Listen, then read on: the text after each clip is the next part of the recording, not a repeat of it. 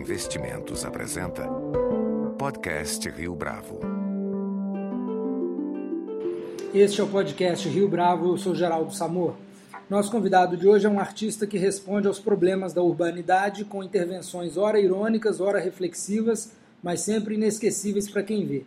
Eduardo Srur começou sua trajetória de artista visual com a pintura e a partir de 2002 passou a trabalhar com outras mídias, como fotografia, escultura, vídeo, performance, instalação e intervenção urbana.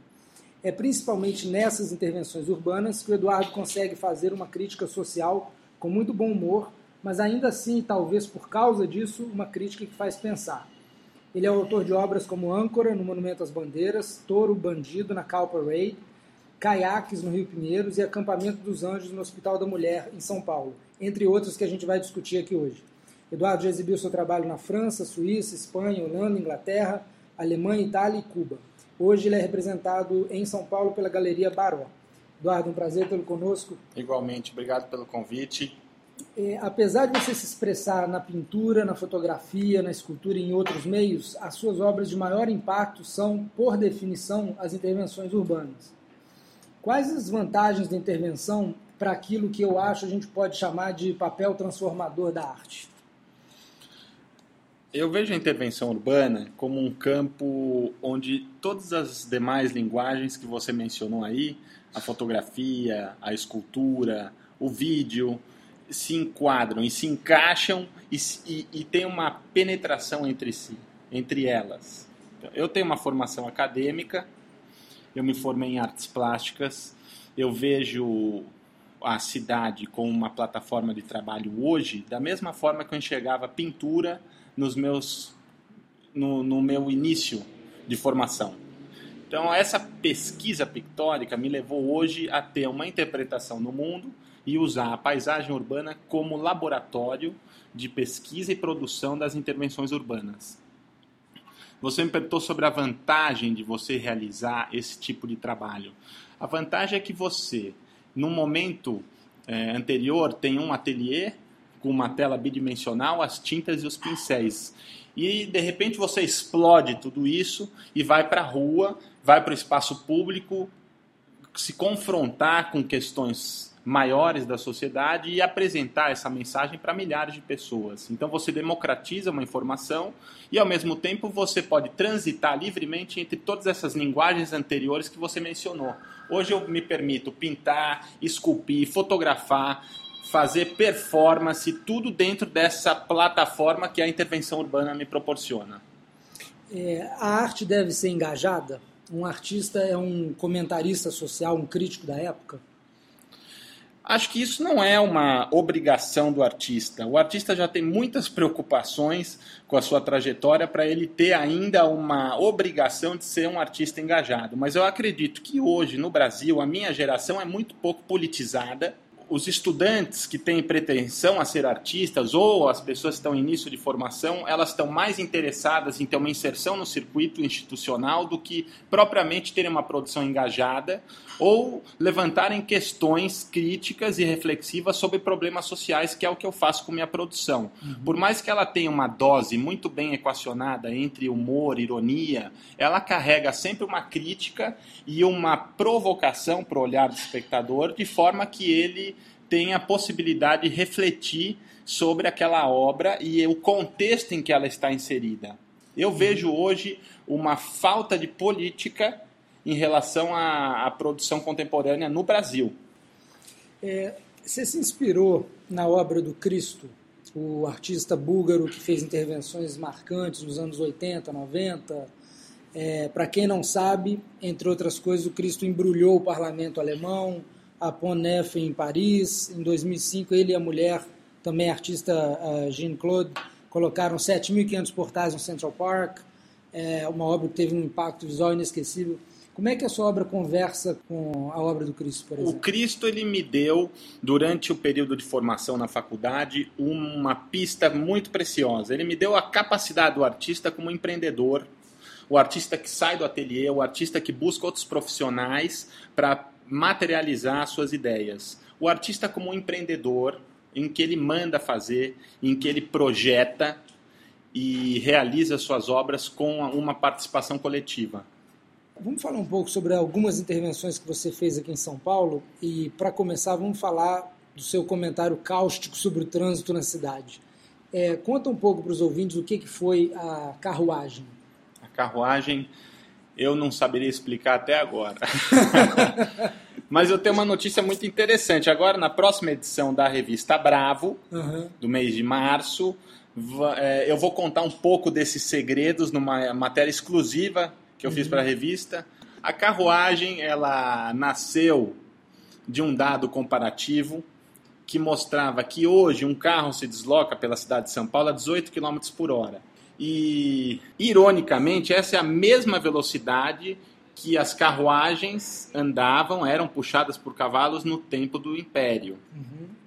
E esse retrocesso, esse atraso é, na mobilidade urbana, no deslocamento das pessoas pelas ruas que hoje são praticamente todas asfaltadas na cidade de São Paulo, é, me motivou a fazer uma ocupação na Ponte Estaiada. Por que a Ponte Estaiada? Porque ela não representa um, um cartão postal convencional. Para mim, a Ponte Estaiada é um cartão postal invertido da cidade de São Paulo. O que poderia ser um cartão postal de São Paulo hoje é o Rio Pinheiros, o Rio Tietê com a sua poluição, mas não a Ponte Estaiada. É uma ponte que custou muito dinheiro, ela não resolve o problema da mobilidade urbana nessa região, ela não permite o deslocamento de pedestres nem de ciclistas, então ela não tem uma função de fato como uma ponte. Uhum. E é nesse local que a carruagem ocorre a 30 metros de altura do solo para aqueles milhões de veículos durante os congestionamentos. Uhum. Durante esse processo da carruagem, eu tive a ideia de convidar um piloto muito famoso, o Ingo Hoffman. Eu desafiei o Ingo Hoffman para uma corrida, ele num carro esportivo, com 160 cavalos de potência e eu teria uma outra carruagem, essa conduzida por um cavalo só, um cavalo lusitano, e faríamos um percurso, é, ele na marginal, eu na ciclovia do lado do rio, é, de mais ou menos uns 4 quilômetros, para comprovar de que hoje é possível você competir de igual para igual com um carro e uma carruagem. Deu um empate técnico, a gente chegou junto na ponta estaiada. Eduardo, no seu site as pessoas podem ver o vídeo de uma performance que você fez chamada Supermercado. É uma das coisas mais tensas que eu já vi, sem envolver alguma forma de violência. É, explica um pouco esse trabalho. Eu vou discordar de você em relação à violência, porque o consumo hoje é extremamente violento. As, os mecanismos e as estratégias de manipulação do consumo é, que o sistema nos coloca o tempo inteiro é extremamente violento. E o supermercado é um vídeo em que mostra isso escancaradamente, explicitamente. É um consumidor que tem um impulso de consumo dentro das, do supermercado e ele consome os produtos sobre o próprio corpo durante algum tempo e quando ele chega na, no caixa ele paga somente pelas embalagens porque o conteúdo já foi todo consumido então, é uma crítica ao, ao consumo desenfreado e é uma pesquisa mesmo que constata de que o consumidor, é, na maioria das vezes, acho que quase 50% das suas compras é feita por impulso. Eu não posso deixar de lembrar que o supermercado ele tem uma característica pictórica. Eu começo essa intervenção é, todo vestido de branco e vou utilizando os produtos quase como tinta sobre o corpo. Uhum. E relaciona com a, a sua pesquisa pictórica. Sim, porque eu pinto há mais de 16 anos e essa relação com a pintura, de uma forma estranha, me deu uma visão diferenciada do mundo. Uhum. Quando eu vou fazer uma intervenção, quando eu saio a campo para fazer uma ocupação da cidade, eu estou vendo e enxergando o mundo como um pintor. Uhum. E proponho aí uma mudança de olhar como o pintor é, deve ter em relação ao seu trabalho ao mundo. Porque pintar hoje talvez seja a linguagem mais difícil que tem. Por quê? Porque a pintura é um processo muito solitário, a não ser que você tenha um grande laboratório como Jeff Koons ou Damian Hirst, que manda seus assistentes pintarem, o que eu acho sensacional. Mas normalmente a pintura te dá uma, uma atmosfera solitária, paciente, em que você de fato tem que, que se desconectar do mundo exterior e do tempo que hoje, durante a, a, a sociedade contemporânea, é muito acelerado, muito agitado e dinâmico. A pintura é o oposto de tudo isso. Eduardo, você comentou o estado da política nacional com a intervenção A Arte Salva. Fala um pouco desse projeto. A Arte Salva aconteceu em 2011, em frente ao Congresso Nacional. Foi um projeto altamente subversivo e arriscado. Eu fui para Brasília com a pretensão de fazer uma intervenção colaborativa mas não sabia ainda como que eu ia viabilizar esse projeto e eu fiz uma palestra na UNB convocando alguns alunos para fazer uma ocupação do espelho d'água com centenas de boias náuticas. O espelho d'água do Congresso. O espelho d'água do Congresso. Eu queria usar o Congresso como uma plataforma de trabalho para intervenção urbana, mas em nenhum momento falar de política. Uhum. De forma que eu ocuparia aquele espaço eu utilizaria aquele espaço como suporte, mas não falaria de política, porque quem falaria de política era a obra e os participantes desse trabalho. Então uhum. eu, eu, trazia para o mesmo jogo do artista uhum. as pessoas interessadas em participar de um processo criativo e construtivo, porque depois da palestra eu volto para Brasília e realizo um workshop onde esses voluntários vão se multiplicando e a gente prepara esses objetos que são as boias escritas com a frase A arte salva e numeradas de 01 até 360. E por que 360? Eu queria mostrar que a arte ela pode sim ocupar 360 graus o, o mundo, a, os espaços. Né? Ela uhum. rompe as fronteiras e ocupa o espaço que ela pretende ocupar. E num dia que eu não me lembro agora, do mês de dezembro de 2011, nós fomos para o Congresso e fizemos esses arremessos de boias em frente ao, ao parlamento. E esses registros acho que ficaram históricos. E alguém, alguém se salvou? Muitas pessoas, acredito que sim. É, quando eles perguntam a arte salva, eu gosto de dizer que a arte é uma possibilidade de salvamento. Ela te dá essa possibilidade, esse caminho alternativo de você enxergar o mundo de uma forma diferente. Então a arte é sim uma possibilidade de salvamento. Uhum. Tudo depende de como você acredita nesse, nesse campo de trabalho. É, tem uma intervenção sua, Touro Bandido, que foi uma espécie de conflito armado entre as intervenções suas e a Cal Parade, que é considerado o maior evento de arte pública do mundo. Esse episódio. É, o touro bandido ele, ele simbolizava tudo aquilo que é indomável, tudo aquilo que não pode ser domesticável. Então, quando você se propõe a fazer um trabalho de arte é, com a sua essência, ele tem que trazer originalidade, tem que trazer uma questão nova, tem que levantar uma, uma reflexão, uma crítica. E no momento em que a Call Parade vinha para São Paulo pela segunda vez, eu vi aquele evento muito manipulador em relação a esses conceitos da arte contemporânea. E o touro bandido então vinha fazer uma inseminação artística nesse objeto que tinha deixado de ser reflexivo. A vaca já era uma peça cenográfica estéreo de reflexão e o touro bandido vinha complementar esse objeto e trazer um dado novo para o evento. Trazer uma fertilidade que inexistia. É, exato. É, você tem um projeto agora para o centro de São Paulo? Pode falar disso? Eu posso dar uma palhinha, mas eu nunca abro as minhas intervenções antes delas estarem no espaço público. Uhum. Eu tenho ido com frequência para o centro de São Paulo porque é uma área que o governo está se esforçando muito em revitalizar. Muitos dos meus projetos em São Paulo sempre têm apoio da prefeitura e me interessa agora fazer uma ocupação do centro histórico de São Paulo é, pela sua carga arquitetônica e também pela sua carga social. Uhum. É impressionante quando você anda pela Cracolândia o impacto psicológico que aquilo gera.